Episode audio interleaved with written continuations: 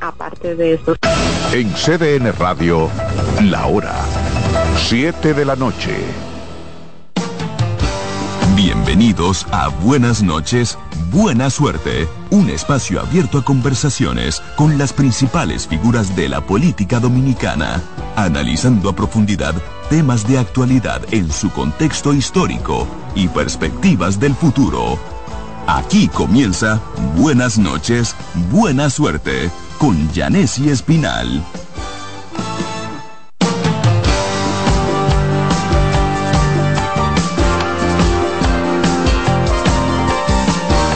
Noches y buena suerte. Ese señor que finalizó enero no es por nada, no tenemos nada en contra de enero, pero que mes más largo, caramba, uno se desespera y cuentan día y vienen día y tú sientes que ya va a mitad de año y enero no pasa. Pues hoy es el Día Nacional de la Juventud. Felicidades a todos los jóvenes dominicanos y a las autoridades que se comprometan más con el apoyo a la juventud y que sepa la juventud que su modelo a seguir no es el dinero fácil. No es andar subido en carros y jipetas y estar exhibiéndose con el pantalón que se le ve la mitad de la pompi, ni estar con este comportamiento eh, tan inadecuado y tan sancionado socialmente. No ahora, no, toda la vida. En la conducta de los jóvenes eh, que siguen, eh, vamos a decir, modelos como algunos urbanos, no todos, porque no tenemos que satanizar la música urbana. Yo creo que esto llegó para quedarse y lo que hay es que evolucionar y mejorar su contenido, nada más.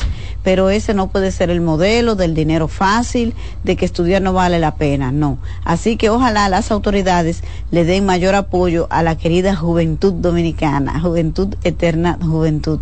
Gracias por el apoyo de siempre a través de CDN 92.5, por el Gran Santo Domingo, el sur y el este. O sea, para el Gran Santo Domingo, el sur y el este, 89.7 para la zona norte del país y 89.9 para Punta Cana. No importa en cuál lugar del planeta usted esté. cdnradio.com.do. Gracias por la sintonía de siempre. Nosotros hoy vamos a arrancar con nuestro invitado. No podía ser más. Eh, oportuna la participación del director nacional de elecciones, Mario Núñez, quien nos ha dado el privilegio de contar hoy con su presencia para ofrecerles a, ustedes todos los detalles de cómo avanza el montaje de las elecciones, que ya estamos a 18 días y horas de la votación. Gracias, Mario, por aceptar nuestra invitación. Muy buenas noches, muchas gracias. Para nosotros como Junta Central Electoral es de mucho agrado compartir en este espacio, llegar a la ciudadanía, llegar a, todo el electorado también y compartir, socializar cuál es el curso de las acciones de la Junta que estamos haciendo, hacia dónde vamos. Conocemos que el objetivo de ese trabajo, la meta es lograr un proceso electoral que sea de la, de la satisfacción del pueblo dominicano, de todo el electorado y justamente la Junta está trabajando en eso, en brindar a la ciudadanía un proceso seguro, un proceso confiable, un proceso transparente. Y justamente estamos abordando aspectos logísticos, aspectos de capacitación, en fin, todos los temas que debemos abarcar para lograr con éxito esa meta que nos hemos propuesto. ¿Cuántos colegios electorales habrá habilitados para las votaciones del 18 de febrero? 16.851 en 4.295 recintos electorales a nivel nacional. la cantidad de equipos que se van a instalar es en los colegios electorales, en cada colegio electoral habrá, habrá uno de estos equipos que se van a usar para la escaneo, la transmisión o cómo será. Sí, así es. La, la disposición que se aprobó incluso a petición de las organizaciones políticas, es que los equipos estén ubicados uno para cada colegio. En principio, la Junta había propuesto a los partidos que fuese uno por cada tres colegios. Sin embargo, los partidos pidieron, los partidos solicitaron que se colocara un equipo en cada colegio electoral para garantizar con ello la mayor confiabilidad, pues así no se tenían que trasladar los resultados de un lugar a otro y tener que dejar abandonado el, el espacio del colegio electoral. Entonces, la Junta lo acogió y en efecto vamos a tener 16.851 equipos también pero a eso vamos a adicionar unos 2.000 de backup por si se presenta la necesidad de sustituir alguna unidad, entonces tengamos, eh, podamos tener disponibilidad para eh, corregir cualquier situación que se presente, porque se trata de equipos tecnológicos. Entonces, cualquier avería, cualquier pieza que se requiera sustituir, que se requiera cambiar, entonces también tendremos un equipo de backup. Y ese equipo de backup está estructurado también en términos del personal que va a trabajar. Porque nosotros vamos a tener para cada colegio electoral cinco miembros. Esto quiere decir que tendremos 85.255 personas trabajando como presidentes, secretarios, sustitutos de secretarios, primeros y segundos vocales de los colegios electorales. Pero en adición a ello vamos a tener eh, facilitadores de recintos a razón de uno por cada cuatro colegios electorales. Es decir, en recintos donde hay un solo colegio, dos, tres y hasta cuatro tendremos un facilitador, al igual que un técnico. Pero en recintos donde sobrepase esa cantidad, ya el criterio de asignación va a ser uno por cada cuatro colegios electorales. Ya eso se definió. Ya eso se definió. Estamos hablando de más de seis mil personas que participarán como facilitadores y en términos generales unos 8.000 técnicos a nivel nacional. Estos facilitadores tienen la responsabilidad de orientar a los ciudadanos una vez llegan al recinto electoral y de hecho tienen una doble condición porque también se constituyen en gestores inclusivos, o sea, gestores para orientar a las personas con discapacidad. en adición a este equipo de trabajo, están entonces los técnicos, los técnicos que van a dar soporte con los equipos. Y los tendremos, como mencionamos, uno por cada cuatro colegios, pero habrá un nivel superior a esos técnicos que serán técnicos de recintos, o sea, responsables de la supervisión del seguimiento al funcionamiento de los equipos eh, de acuerdo a la cantidad de recintos y también tendremos supervisores zonales, supervisores regionales que estarán dando apoyo en las diferentes escalas. Esto con la finalidad. ¿Los supervisores cuántos son en total? En total están incluidos dentro de los 8.000. Eh, ah, estamos hablando de que más de, más de 1.500 personas estarán distribuidas entre soportes de recintos y soportes técnicos zonales. La idea es que cada, que cada una de estas personas cumpla con su rol. Recuerden que vamos, la Junta ha difundido la información y así se hará porque así fue aprobado de que estos equipos se van a instalar el día antes de las elecciones. Es decir, las elecciones son, están constitucionalmente fijadas para celebrarse el tercer domingo de febrero, que en este caso es el 18 de febrero. Sin embargo, el 17, o sea, el sábado 17, se va a desarrollar un, un despliegue nacional de instalación de los equipos donde los presidentes, secretarios y sustitutos de secretarios se presentarán a su colegio electoral y allí estarán siendo asistidos por los técnicos de informática designados para esa instalación a los fines de dejar eh, completamente ubicados los equipos, hacer las pruebas, las pruebas técnicas, la prueba de funcionamiento. Y una vez se concluye esa fase y se revisen los materiales que están en la valija, entonces cerramos con presilla de seguridad la valija hasta el día siguiente, es decir, hasta el domingo, día de la elección. En, los, en las juntas electorales no hay personal adicional al, a la composición de la junta, que es presidente, secretario y eso. Y los miembros, sí. Los miembros. Las juntas electorales en esencia están integradas por nueve miembros, es decir, tres titulares y cada uno tiene dos suplentes. Igualmente tenemos un secretario administrativo o secretaria administrativa con su suplente, más el personal administrativo y técnico que requiere cada institución, cada, cada junta electoral. Por ejemplo, no es lo mismo una junta electoral de la dimensión del Distrito Nacional, Santo Domingo Este, Santiago de los Caballeros, a una junta electoral con menos cantidad de colegios. En términos de importancia, sí son importantes, porque cada junta es la que organiza el proceso electoral en su demarcación. Sin embargo, en términos de volumen, hay que establecer una diferenciación. Entonces, juntas electorales como el Distrito, Santo Domingo Este, Santiago, tienen sus propias estructuras internas con más cantidad de personal. Pero en adición a esa estructura interna, todas las juntas electorales reciben el apoyo, la incorporación, tanto del personal de cedulación como el personal de las oficialías que sean requeridos. Por tanto, en términos de la administración electoral, las juntas electorales cuentan con el personal suficiente para el montaje de las elecciones. Ya. Eh, con relación al tema de las valijas, ¿cuándo empiezan a componerse, a, como a armarse, vamos a decir? ¿Y qué tiene un kit de eso que ustedes envían? Muy bien. El proceso de conformación del kit electoral se llevará a cabo a partir de la próxima semana, específicamente entre el día 5 y el día 6 de febrero.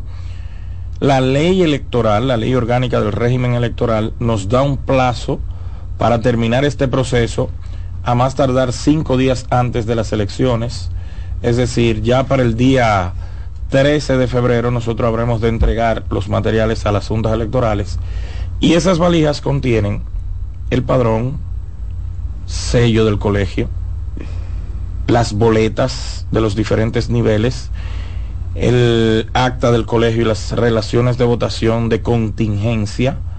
¿Y por qué decimos las relaciones de votación de contingencia? Porque este documento en esta ocasión y a propósito del uso de los equipos será impreso desde el mismo equipo. Ya no tendremos que llenar las relaciones de votación a mano, que esa es la gran novedad de este proceso. Y es su punto fuerte.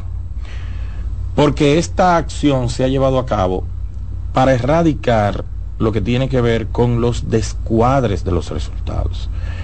Y mira, Yané, si ese es un tema que se le presta poca atención, pero que para nosotros internamente, técnicamente, para la Junta, para el Pleno en sentido general, es uno de los temas más importantes a atacar. Porque el tema de los descuadres se produce hasta en un 30% de los colegios electorales.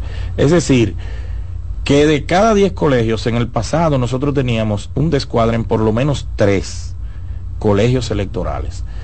Descuadres que no era necesariamente una mala manipulación de los resultados. No había sino, una mala intención. No.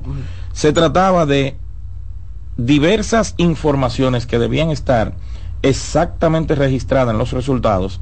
No era así. Por ejemplo, se dejaba una casilla vacía, se, no se completaba correctamente la sumatoria.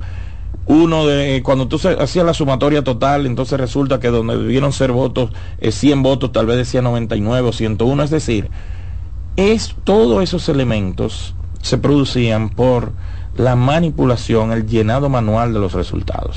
Eh, vamos a ver, ¿en cuál etapa del conteo es que se elimina? Eh, porque primero se cuentan los votos y se hacen constar en un acta, que es el acta, de, votación, Entonces, el paso siguiente es el que va a eliminar el elemento humano. Así es. Mira que resulta. Antes se llevaba a cabo el escrutinio, que es contar los votos de manera manual. Y las relaciones de votación también se llenaban manualmente. Pero ¿qué resulta? De esas relaciones había que llenar dos y hasta tres ejemplares. ¿Por qué? Porque tú tenías que llenar el, original del colegio, a cuyo original se le adicionaba una copia que se colocaba en el colegio, más las copias de los delegados. Entonces muchas veces había que llenar dos y hasta tres ejemplares en original. Eso generaba que posiblemente el primero de los llenados quedaba muy bien, pero el segundo o el tercero traía algún defecto, alguna, eh, alguna eh, mal resultado. Entonces, ¿qué dijimos? Bueno, vamos a buscar un mecanismo a través del cual los colegios electorales estén obligados a hacer el cuadre correcto de los resultados.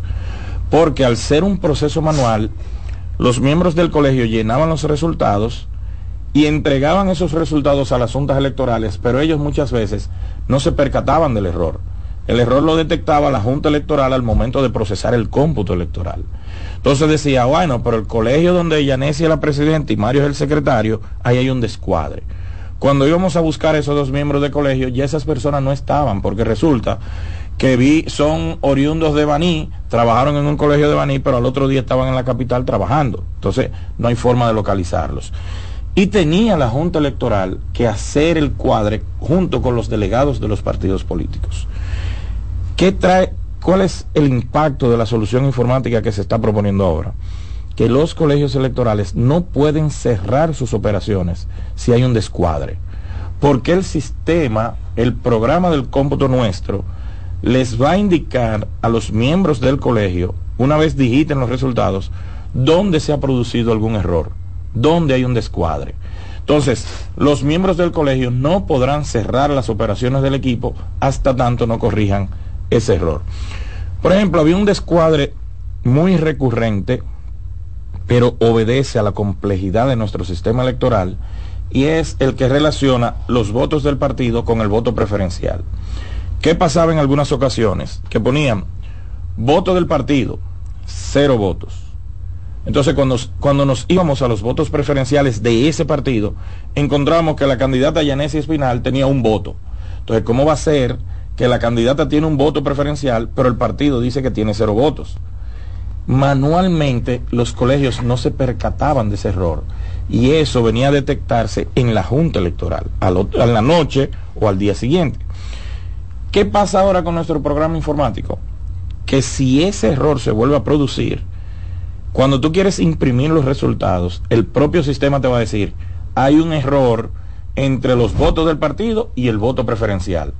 Entonces eso va a llamar la atención de los miembros del colegio que van a tener que corregir ellos, o sea, ya la Junta no tendrá que interpretar, sino que ellos, para poder llenar sus resultados, van a tener que decir, ah, pero espérate, que, que esta candidata tiene un voto y en el partido tiene cero votos. O ella no sacó el voto o le hace falta el voto al partido. Algo hay que corregir. Y entonces esa corrección la van a tener que hacer ellos, incito, para entonces después imprimir los resultados. Ese es el elemento sustancial del uso de la tecnología en los colegios electorales. Poder lograr que los resultados se cuadren correctamente. Entonces, y eso no significaría quizás eh, un retraso en el resultado para dar a conocer resultados, ¿no? No, por el contrario. Eso se constituye, eso tiene un efecto dominó también en el cómputo electoral. Porque fíjese qué pasaba antes. El resultado había que llenarlo a mano en el colegio. Esa relación de votación se escaneaba y se transmitía desde el colegio, desde el recinto, llegaba la imagen a la Junta Electoral y en la Junta Electoral entonces se procedía a la digitación. Y en la Junta Electoral entonces se generaba el boletín que posteriormente se emitía públicamente. Ahora la digitación se está haciendo desde el propio colegio electoral. Es decir, cuando el colegio digita los resultados para imprimirlos, ya esos valores están ingresando al cómputo electoral. La Junta Electoral lo que va a hacer es recibir el consolidado de los colegios electorales de su demarcación y va a emitir boletines parciales a partir de la digitación que se hizo en el propio colegio. Por eso, los resultados electorales deberán tener una tendencia a conocerse más rápido que en elecciones anteriores. Ahora bien, ¿podemos hablar de resultados definitivos la misma noche? No, eso no es posible. ¿Por qué? Porque aun cuando estén consolidados todos los resultados de los colegios electorales del municipio, o del Distrito Nacional, se requiere que al día siguiente se conozcan los, votos nulos y observados. Y eso es una obligatoriedad de ley. La propia ley señala que para conocer los votos observados, tanto los objetantes como los objetados deben ir a la Junta Electoral a las 10 de la mañana del, domingo, del lunes 19. Entonces, en ese sentido, hasta tanto no se cumpla esa fase, no se puede hablar de un cómputo electoral definitivo. La ley también otorga un plazo de dos días a las juntas electorales para que culminen el cómputo electoral. Entonces, quiere decir que si en la noche ya nosotros tenemos todos los valores digitados y lo tenemos en, el, en nuestro sistema, en nuestro servidor, y al día siguiente se conocen los votos nulos y observados, eso le deja a usted la sensación de que efectivamente a más tardar el día siguiente se podría saber el resultado definitivo del municipio. Ya solo intervendrán procesos contenciosos que pudieran retrasar la proclamación de los candidatos, pero en términos de conocer los resultados, eso va a ser muy rápido, porque además la data que se genera en el colegio electoral es transmitida casi de manera simultánea a las juntas electorales, a los partidos políticos y a los medios de comunicación. Quiere decir que todos los actores tendrán los resultados casi al mismo tiempo. Por tanto, la ciudadanía sabrá con prontitud quiénes son o quiénes serán. Por ejemplo, en el caso de las alcaldías, tendrán una referencia de quiénes serán los alcaldes o alcaldesas en, un tiempo muy rápido, en un tiempo muy Pero rápido. allá iba. Y en el caso del voto preferencial, ¿eso no se tomará unos días más? Eso, en términos generales, no. Porque en términos generales, el procesamiento del cómputo es, es simultáneo con esto que ya he explicado. O sea, va, corre eh, eh, eh, en el mismo tiempo que lo que ya he explicado. Lo que ahí interviene es un proceso de aplicación de un método de proporcionalidad para la determinación de los candidatos ganadores, pero igual tendremos un preliminar con prontitud, porque solo esperaremos conocimiento de votos nulos y observados para decir, bueno, en principio estos son los resultados electorales y en principio estos son los ganadores y las ganadoras, porque reitero que dependerán de los, de los procesos contenciosos, si se produjesen, el determinar ya quiénes son los ganadores definitivos. Eh, había, había temor con relación a eso, de que ahora la separación de las boletas y junto con el voto preferencial, como que eso complicara el tema del escrutinio de la Junta Central Electoral. Entonces no es así. Mire, el tema del voto preferencial constituye un elemento de atención particular en los colegios electorales, porque ciertamente el voto preferencial es un elemento complejo en términos de su procesamiento. Complejo ¿por qué? Porque en demarcaciones donde hay tres vocales, por ejemplo, o donde hay cinco vocales y, o cinco regidores, eso se conoce bien rápido. es, es, fácil de computar, sobre todo eh, eh, en, en, demarcaciones donde se dan bloques de alianza. Eso es mucho más fácil.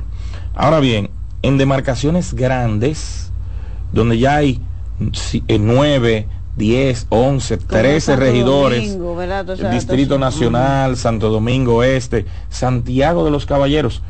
Santiago de los Caballeros tiene la demarcación más grande en términos de candidaturas. Santiago, la circunscripción 1, escoge 19 regidores. ¿Es más que la capital? Claro, claro, porque ese es un tema que viene dado por la ley de organización municipal, eh, la, vamos a decir, la vieja ley de organización municipal, la 3456, que estableció un criterio para la asignación de regidores. Luego, la ley 176-07 también trajo un criterio muy parecido a aquel, y luego una reforma que tuvo esa ley, la ley 341-09, también mantuvo unos criterios que donde, donde hubiese una disminución de, de, de representantes que se acogieran los criterios anteriores. Entonces Santiago, en su estructura electoral, escoge una cantidad de regidores que se mantiene desde la entrada en vigencia, desde antes de entrar en vigencia la ley 176-07. Y por tanto, la cantidad de regidores ahí no va a si, si se da por debajo, en términos poblacionales, por debajo de la actual cantidad, entonces no sufre modificación. Esto tiene un... Para determinar la cantidad de cargos, hay que conocer las estadísticas oficiales del censo. Pero como las eh, como estas cifras oficialmente no la teníamos al momento de establecer la cantidad de cargos para la elección y las demarcaciones para esta elección de febrero, que es un año antes de las elecciones, entonces nos fuimos con la misma cifra estadística anterior que data del 2010. Entonces ya vendrá para la elección del 28 nosotros entendemos que las circunscripciones y las demarcaciones posiblemente tengan un aumento en la cantidad de regidores porque eso está muy estrechamente vinculado al censo.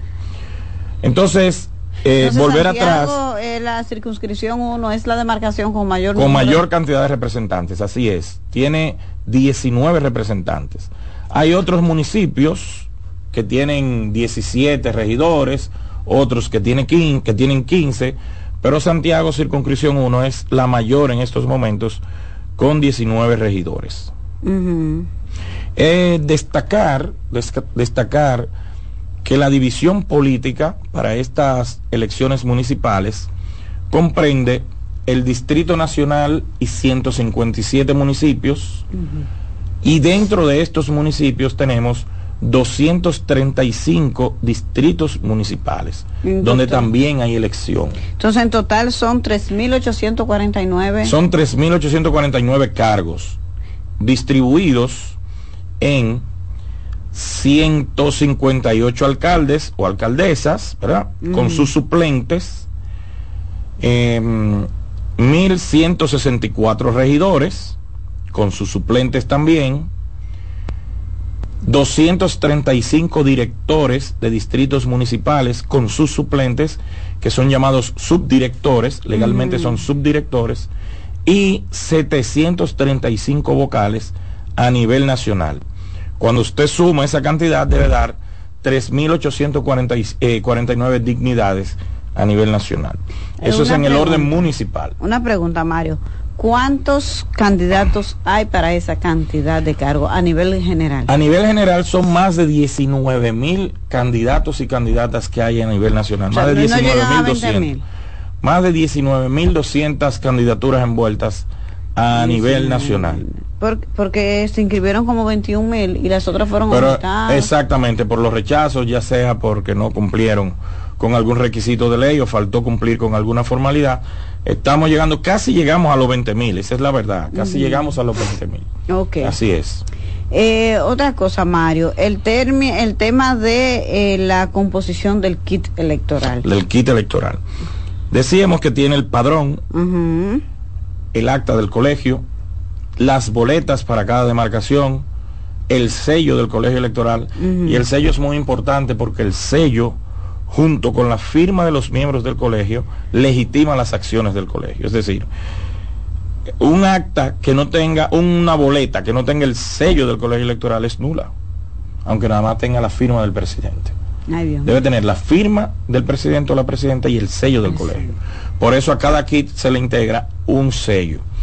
También tenemos ese sello es en sentido general dice Junta Central Electoral o es eh, ah no no es el nombre del colegio no sí es un sello es un sello gomígrafo igual para todos los, los colegios electorales solo varía en su contenido. Para cada colegio hay un sello particular ah, que tiene la demarcación y el número de colegio. O sea dice Junta Electoral del Distrito Nacional colegio 001 Junta Electoral de Santiago de los Caballeros, Colegio 002. Junta Electoral de Pedro Santana, Colegio 003. ¿Y esos sellos lo hacen aquí en el país? Sí, sí, sí, así es. Son suplidores locales. Esto se somete a un concurso donde participan las empresas que tienen vocación de producir ese tipo de insumo y entonces se adjudica a las empresas participantes. Pues ya, eso está listo, me imagino. Y eso está listo, completamente ¿Y las boletas ya terminaron de imprimir? Estamos en el proceso de culminación, estamos hablando de 17.8 millones de boletas electorales, porque tenemos 8 millones 105 mil 151 electores. 8 millones 105 mil 151 electores. Y a cada elector de esos hay que darle dos boletas, una de alcaldía y una de regiduría, si está votando en el municipio, y una boleta de dirección y otra de vocalía si está votando en un distrito municipal. Es decir, para cada votante habrán dos boletas. Y un mensaje muy importante, vamos a aprovechar este espacio para decirle a los votantes que deben cerciorarse de que su boleta esté firmada por el presidente del colegio o la presidenta, presidenta, perdón, y debidamente sellada, porque eso legitima el documento. una boleta que usted marcó y no tiene ni firma ni sello es una boleta nula. Entonces eso es muy importante cuando la reciba.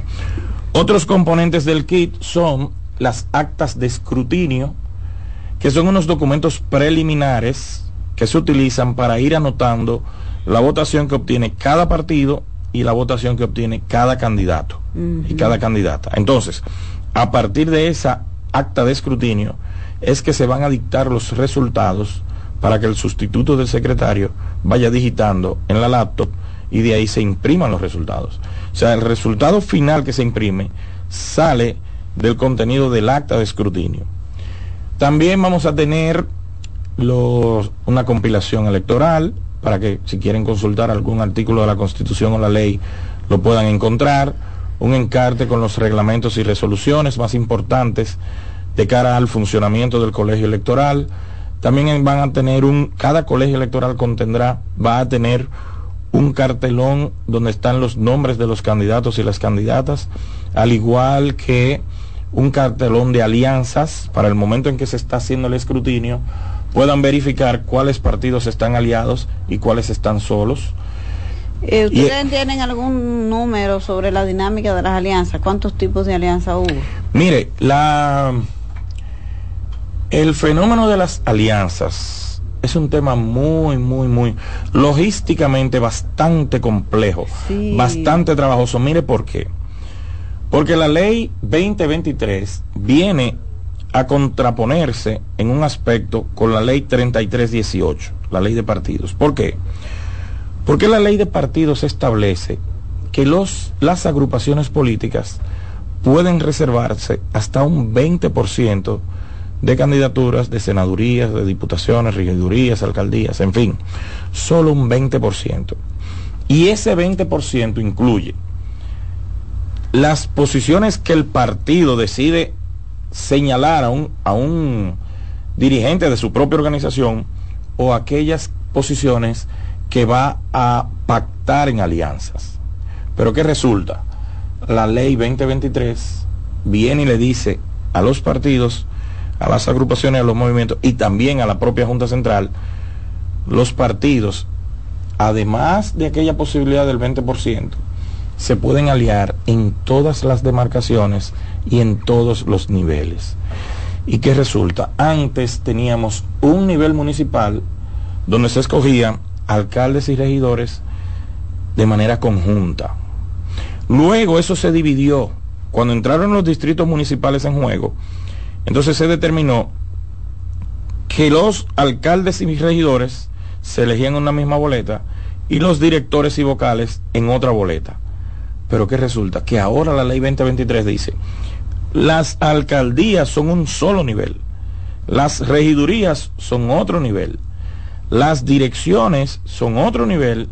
Y las vocalías son otro nivel absolutamente independiente el uno del otro. Por tanto, una agrupación política puede pactar, o sea, nosotros dos como partidos, podemos pactar una alianza a nivel de alcaldías e ir aliado en la alcaldía, sin embargo, ir solos en la, regiduría. O por el contrario, podemos ser aliados en las alcaldías y en la regiduría usted ir aliado con otro y yo aliado con otro. Es decir, el sistema electoral se ha complejizado mucho y pasamos de 399 boletas, formatos de boletas que tuvimos en el 2020 a 798 formatos en esta elección del 2024. De 390, formatos 399 formatos de boletas ah, eran antes.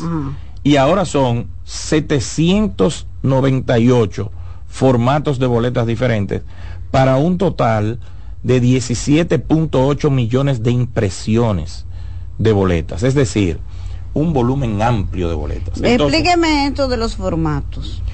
¿Qué pasa con los formatos? ¿Qué es un formato? Un formato de boleta es que a cada demarcación va a la boleta que le corresponde por el tipo de territorio del que se trate. Por ejemplo, el Distrito Nacional está subdividido en circunscripciones. Entonces usted tiene que la circunscripción 1 escoge 13 regidores. La circunscripción 2 escoge 10 regidores y la circunscripción 3 coge 14 regidores. Ahí hay tres formatos diferentes para una misma demarcación en el Distrito Nacional. Mm. Pero resulta que en la alcaldía, como la boleta de alcaldía es común a las tres circunscripciones, el distrito tiene ahora mismo cuatro formatos de boleta. Uno para la alcaldía general, porque es el mismo, pero tiene tres formatos diferentes de regidurías. Fíjese que en una demarcación hay cuatro formatos diferentes en el distrito. Pero si usted se va al municipio de Asua, Asua de Compostela, Asua tiene el municipio donde van dos boletas, una de alcaldía y una de regiduría, pero también tiene como 10 u 11 distritos municipales. Y a cada distrito municipal va una boleta de director y una boleta de dirección y una boleta de vocales. Por cada distrito, sí. Bueno, en términos del tamaño sí, para facilitar la lectura, la fotografía.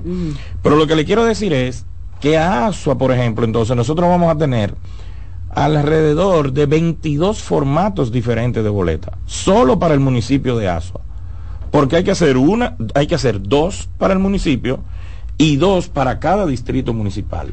Entonces eso quiere decir que el sistema electoral en términos logísticos es bien complejo. Para que usted tenga una idea de lo que es esto, imagínese que usted va a celebrar su cumpleaños y usted invita a 800 personas y a esas 800 personas usted decide brindarle un plato diferente a cada uno.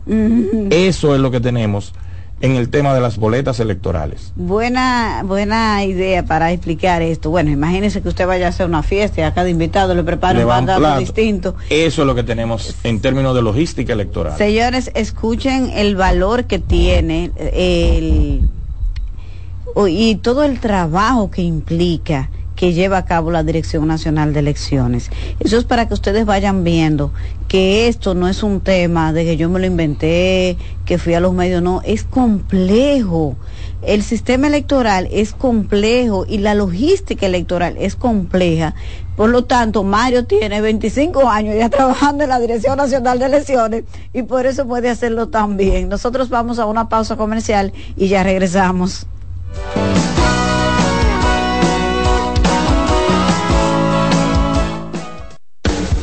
Estás en sintonía con CDN Radio. 92.5 FM para el Gran Santo Domingo, zona sur y este. Y 89.9 FM para Punta Cana. Para Santiago y toda la zona norte en la 89.7 FM. CDN Radio. La información a tu alcance.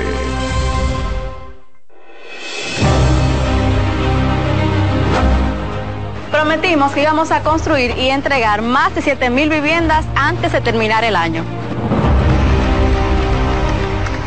Esto sumado a todas las familias de todos los proyectos que hemos entregado, suman 7.180 viviendas que hemos entregado al día de hoy para que estas familias puedan hacer su sueño realidad de tener un techo digno, un techo propio.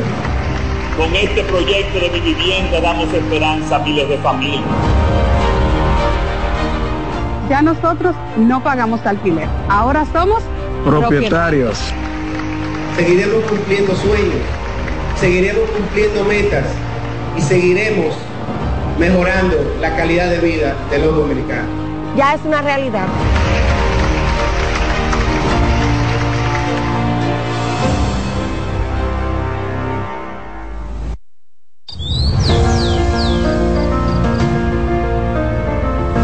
La empresa de generación hidroeléctrica dominicana renueva sus fuerzas. El desarrollo sostenible del país es nuestra meta. Producimos energía limpia y devolvemos en obras a las comunidades su aporte al desarrollo nacional. Protegemos nuestras cuencas, cuidamos la biodiversidad.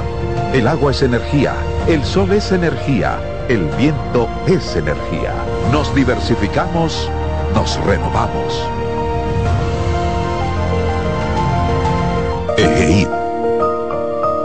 La energía sostenible del país. Estás en sintonía con CDN Radio. 92.5 FM para el Gran Santo Domingo, zona sur y este. Y 89.9 FM para Punta Cana. Para Santiago y toda la zona norte en la 89.7 FM. CDN Radio la información a tu alcance.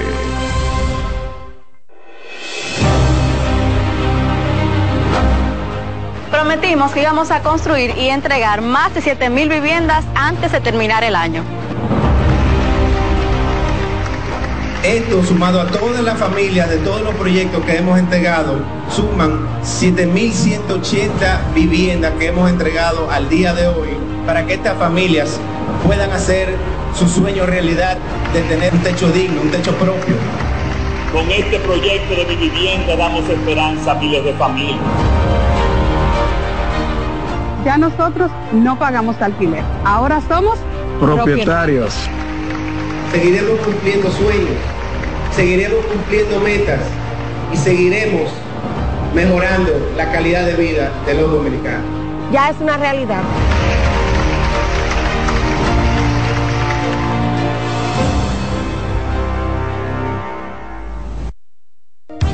Seguimos con buenas noches, buena suerte.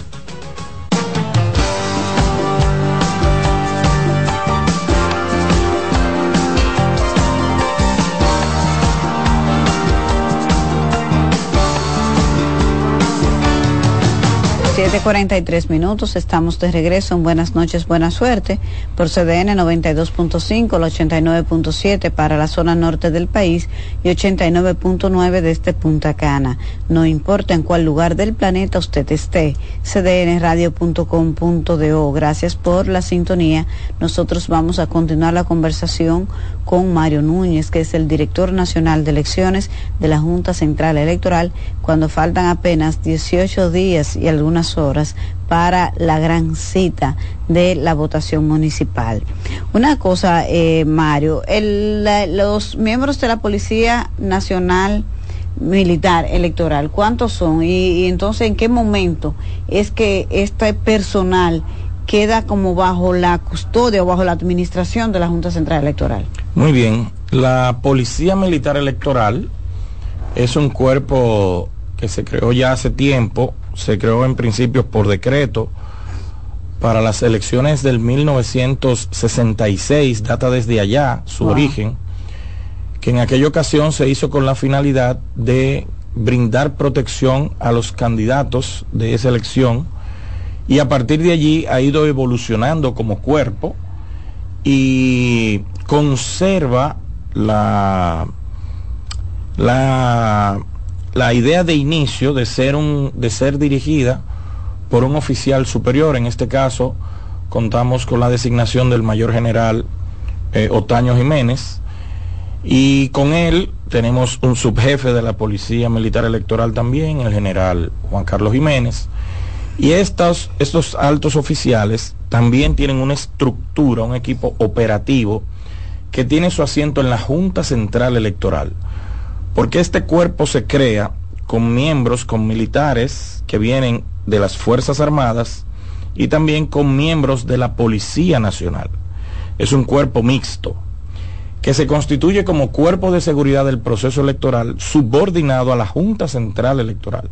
Es decir, la Policía Militar Electoral, cuando se integra como tal, y ya lo está, porque aunque es, es un órgano que se integra para cada proceso electoral en términos de su estructuración total, pero tiene una presencia permanente porque de hecho tiene su oficina en la Junta Central Electoral. Entonces, más de 55 mil efectivos de las Fuerzas Armadas y la Policía Nacional integran la Policía Militar Electoral, que se identifican por el uso de un brazalete que cuelgan en su en su brazo. Eh, ¿El dato de la cantidad cuántos son? ¿Mil? Por encima de los 55 mil efectivos entre militares y policías a nivel nacional.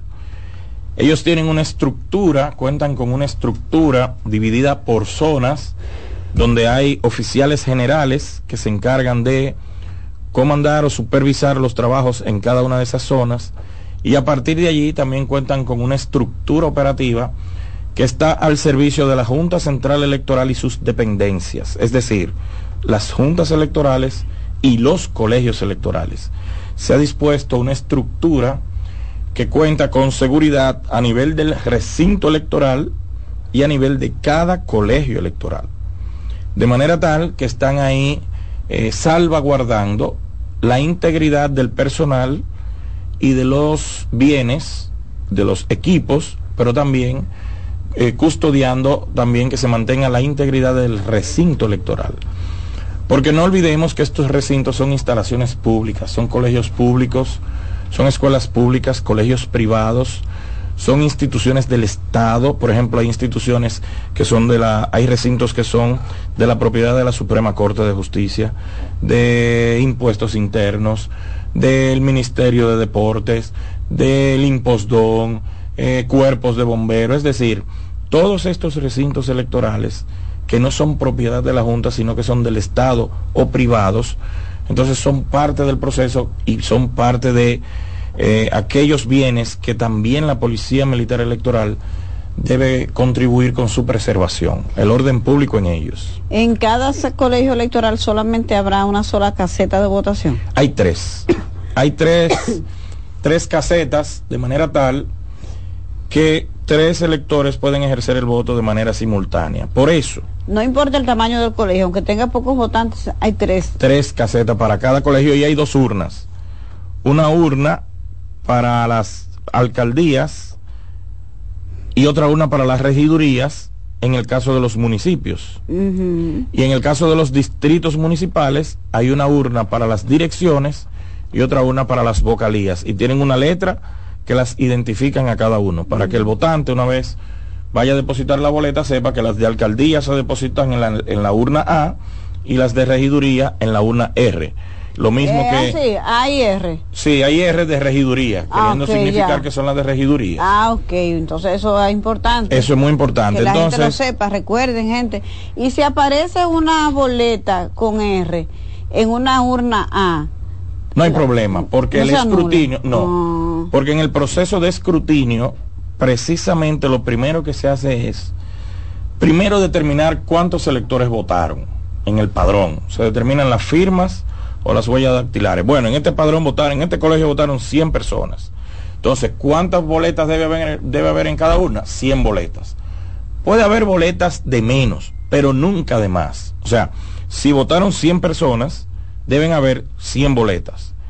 En caso que no hayan 100, debe haber 99 o 98, pero nunca 101, porque quiere decir que hay una boleta de más.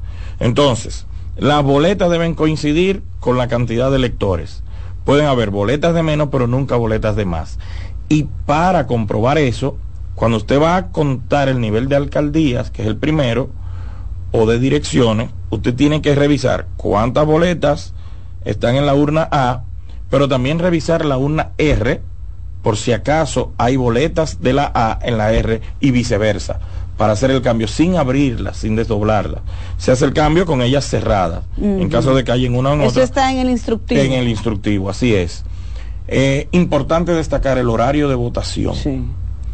Los miembros del colegio, los cinco miembros del colegio, deben llegar a las seis de la mañana para agotar el proceso de instalación este proceso es bien rápido porque recuerde que le mencioné al inicio que la instalación de los equipos y la entrega de los materiales se hace el sábado, antes de la elección. Quiere decir que el sábado ya hay una preinstalación del colegio. Entonces el domingo lo que se hace es ubicar bien las casetas, colocar las dos urnas frente a la mesa de trabajo y revisar de nuevo la valija en presencia de los demás miembros y de los delegados políticos acreditados en el colegio. Entonces, de 6 a 7 es el proceso de instalación y a partir de las 7 de la mañana hasta las 5 de la tarde es el proceso de votación. A partir de las 5 se declara cerrada la votación y se inicia entonces el escrutinio. Que el escrutinio es precisamente contar los votos por nivel. Eh, eh, ah, para aclarar algo, Mario, cuando se habla de que a las 5 se cierra la votación, pero si hay personas en fila a las 5 de la tarde, se le permite que voten hasta que terminen. Miren, importante destacar, si usted se encuentra en las inmediaciones del recinto, vaya temprano a votar.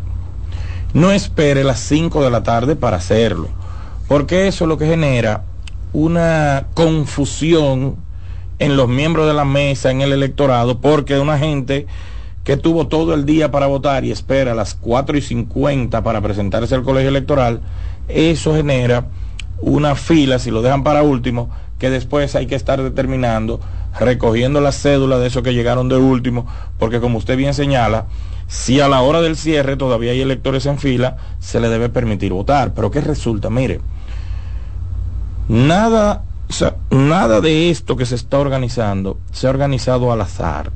Esto corresponde a un estudio eh, sistematizado de procedimientos. Y fíjese que usted hizo una pregunta interesante. ¿Cuántas casetas hay por cada colegio? Hay tres. Si el máximo de electores, el máximo de electores son 600 en un colegio electoral, quiere decir que si los 600 fueran a votar a la misma vez, van a votar en grupo, van a votar de tres en tres. O sea, tú tendrías 200 personas votando una detrás de otra en cada caseta de votación. No hay por qué dejar la votación para última hora. Ni porque se genere taponamiento. Claro, yo siempre pongo un ejemplo y es que cuando yo voy a votar a mi colegio electoral, siempre lo hago más o menos al filo de la una y media, dos de la tarde, por asuntos laborales. Y resulta que a esa hora no hay nadie en el colegio electoral. Nadie, el colegio está vacío. Pero la gente está cocinando, las mujeres, eh, eh, como las mujeres son las que cocinan, tú ves. Dicen que las mujeres están cocinando y los hombres van estar comiendo. Bueno, sí, es una, es una buena teoría, ¿verdad? Para justificar que vayan tarde. Lo importante es ir al colegio temprano, porque recuerden ustedes que la parte neurálgica de la votación es el escrutinio. Porque el escrutinio tiene legalmente dos connotaciones. Primero, es el respeto a la voluntad popular. O sea, usted como elector, como electora, usted se paró a votar. Entonces, el colegio electoral está en la obligación de garantizar la integridad de su voto.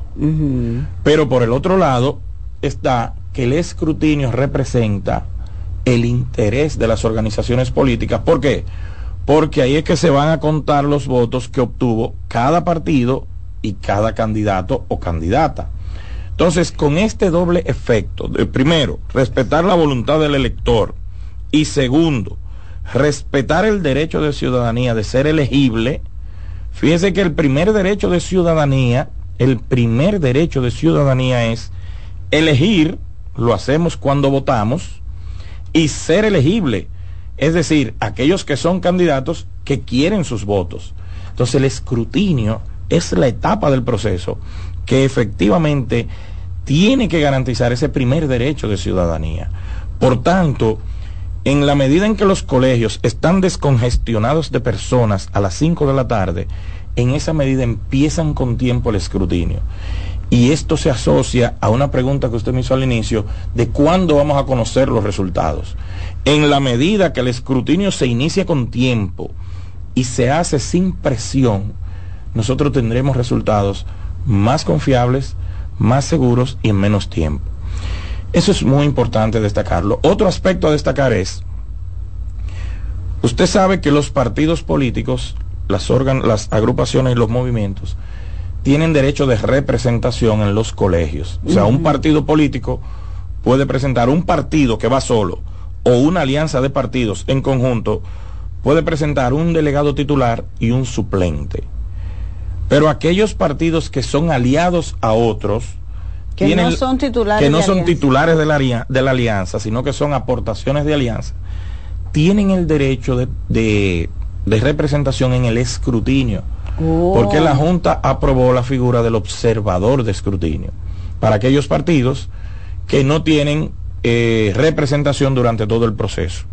Y además, la Junta aprobó la figura de la grabación del escrutinio a cargo de cada uno de los ciudadanos y ciudadanas que quieran hacerlo en el colegio electoral. Es decir, si usted es delegado de un partido político, la Junta autorizó durante el, durante el proceso de votación no puede usar su celular, está prohibido, porque el voto es secreto.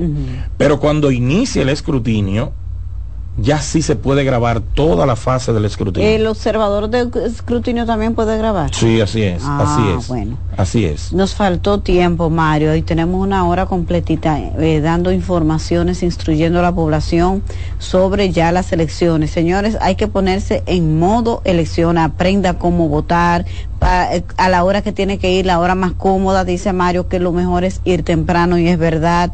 La Junta ha dado plenas garantías del avance en el proceso y de lo bien que va el montaje también. Nosotros los ciudadanos como veedores nos hemos dado cuenta que ciertamente esto marcha bien y queremos agradecer a Mario Núñez. Esperamos que quizás antes de las elecciones del 18 de febrero pueda volver a nuestro programa para seguir instruyendo a la población sobre el montaje de las elecciones y el sagrado derecho al voto, como dice usted, primer los dos derechos de ciudadanía, el derecho de elegir y de ser elegible. Así es. Gracias, Mario. Un placer, mucho gusto.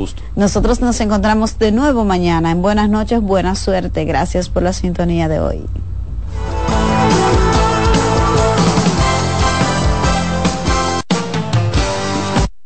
Y hasta aquí, buenas noches, buena suerte, agradeciendo su sintonía y esperando contar con su audiencia a las 7 de la noche, cuando regresemos con otro invitado especial.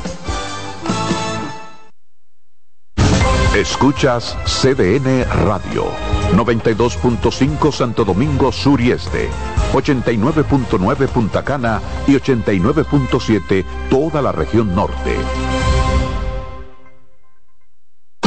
Salsa al más alto nivel. Por fin viene por primera vez con su orquesta original desde Puerto Rico, la leyenda Papo Luca y la Sonora Ponceña. Con su concierto rumbo a los 70 años. Viernes 16 de febrero, Teatro La Fiesta del Hotel Jaragua. Compartiendo escenario con la Sonora Ponceña, Michelle el Bueno. Boletas a la venta en Nueva Tickets, Supermercados Nacional y Jumbo. Un evento Valenzuela Producción. Invita CDN. En la vida hay amores que nunca todas las voces que cantan al amor. Yo la quería más que a mi vida. Todo el romance musical del mundo. Todas las canciones que celebran los más dulces recuerdos.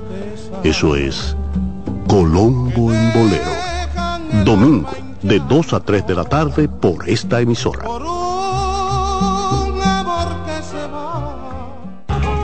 Nuevas aguas saborizadas Planeta Azul.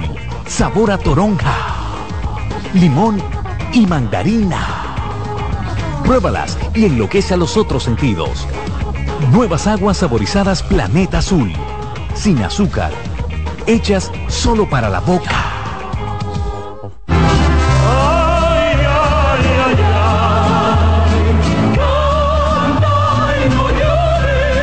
La vida pasa cantando. Canta, si aliviar quieres tu dolor. Cada domingo le invitamos a escuchar La vida pasa cantando, un programa de Logomarca y CDN Radio. Para cantar canciones como esta. La vida pasa cantando por esta emisora los domingos a partir de las 10 de la mañana. Con Lorenzo Gómez Marín. Cantando me iré, silbando me iré, cantando lejos me consolaré.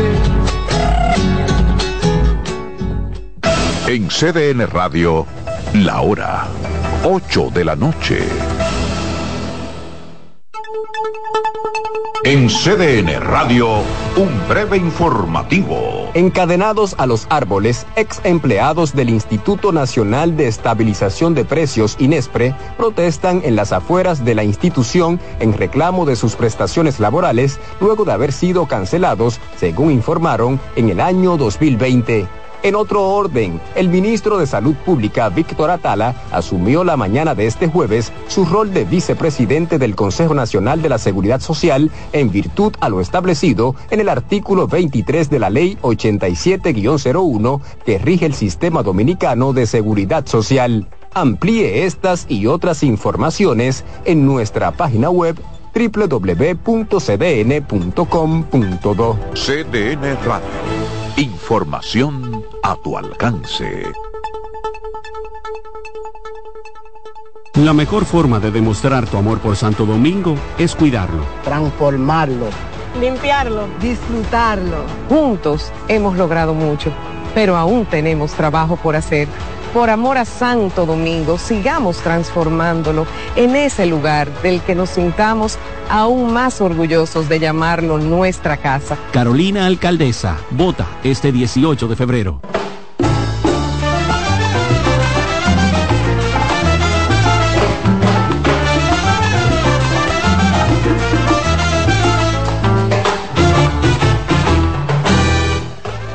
Hola a todos, ¿qué tal?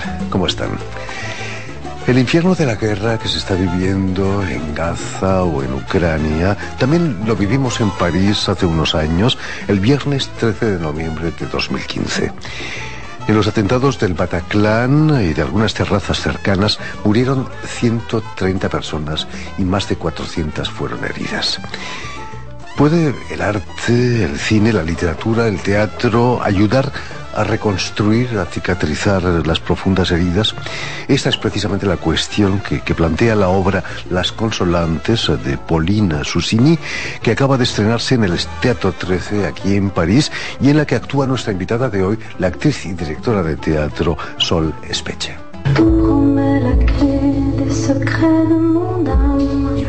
Muy buenas tardes, Sol, Sol Espeche. Bienvenida a Radio Francia Internacional.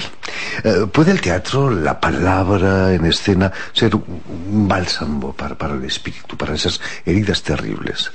Eh, por lo menos es el camino que le interesa a Pauline Susini, pensar que en un, en, después de una situación muy grave, muy profundamente triste, el arte está ahí para proponer algo y que la belleza a lo mejor puede consolar, sí, la belleza de una manera u otra.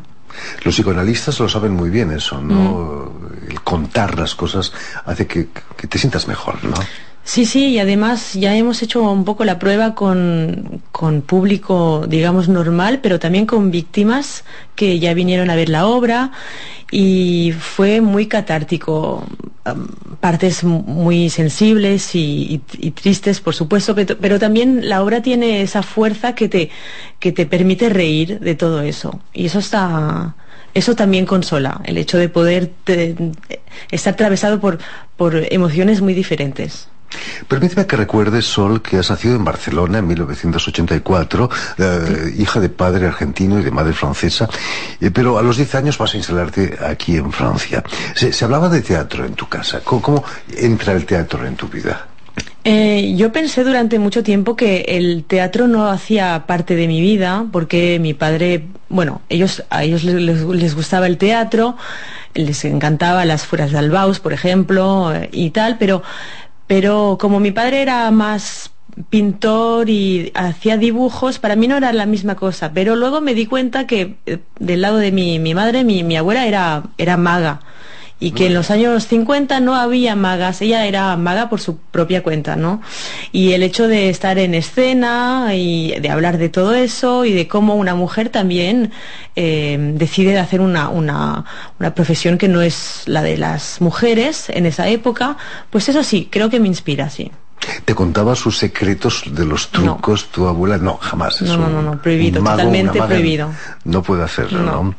Eh, tus vínculos con Argentina van a continuar aquí en Francia. Vas a trabajar con, con el gran actor argentino Marcial Di Fonsobó, uno de los grandes actores del teatro francés. Eh, ¿Cómo fue tu encuentro con Marcial? Eh, pues fue con Marcial y Elise Figier porque eran dos directores y bueno, me encantó la experiencia primero porque era la primera que, que, que, que era el, el, punto de encuentro entre las, mi cultura argentina y mi cultura francesa. Y, y, y, también porque era el primer proyecto muy profesional que me introducía también en el, en el teatro, el teatro público. Luego trabajé con otros directores, eh, Guillermo Pisani, Rafael Spregelburg.